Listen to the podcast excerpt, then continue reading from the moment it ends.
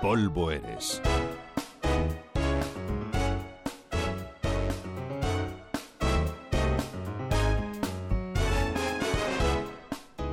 Felipe I de Castilla, alias el Hermoso, no es que fuera el acabose de los reyes, pero sí fue más importante de lo que aparenta. Todos nos hemos quedado solo con aquello de que era guapo, pero la verdad es que fue clave en la historia de España, porque trajo de la mano todas las posesiones de las casas de Borgoña y de los Austrias. Y esto, unido a lo que ya tenía la corona de Castilla y Aragón, dio como resultado que entre Juana y él se quedaron con medio mundo juntando lo que tenían uno y otro. Pero Felipe se murió en Burgos antes de tiempo, y como era costumbre, hubo que quitarle algo para enviarlo a su pueblo, a Brujas, en Bélgica. Durante 500 años, el corazón de Felipe el Hermoso ha estado separado del resto de los restos.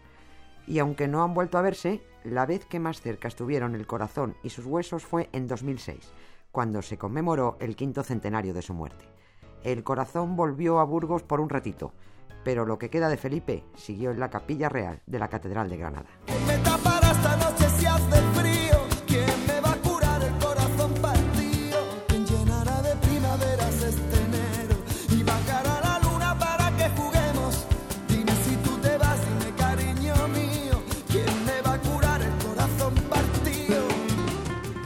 Durante aquel quinto centenario, la ciudad belga de Brujas cedió a Burgos la cajita donde guardan desde hace cinco siglos el corazón del rey.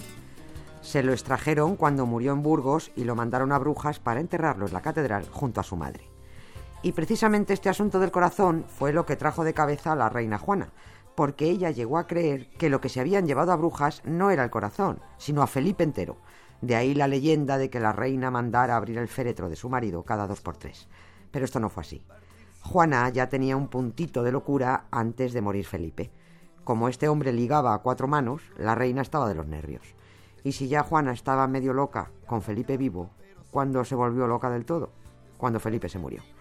Lo enterraron en la cripta del monasterio Cartujo de Miraflores, en Burgos, y allí estuvo tres meses.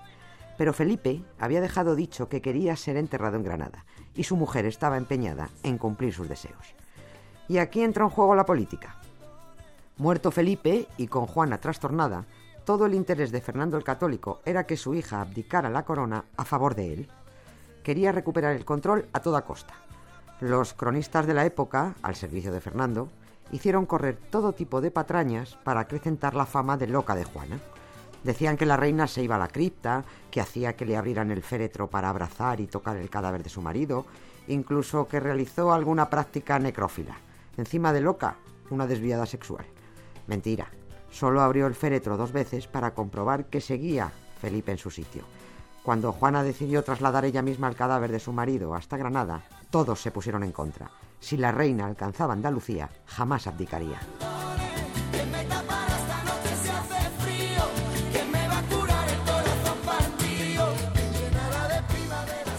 Por eso el peregrinaje fúnebre de Juana la Loca con el cadáver de su marido por Castilla se alargó durante tres años porque por donde iba, su padre le iba cortando el paso. Después de tanto y tan continuado acoso, Juana acabó rindiéndose y aceptó su encierro en Tordesillas, en Valladolid, siempre con Felipe al lado. Al final, el hermoso acabó enterrado en Granada años después, pero no lo llevó Juana porque ya sí que estaba loca del todo. Luego murió ella y su nieto, Felipe II, también la trasladó a Granada. Y allí siguen, eso sí, Felipe el Hermoso sin corazón, porque el corazón volvió a la Catedral de Brujas. Y por cierto, está arrugado como una almendra garrapiñada.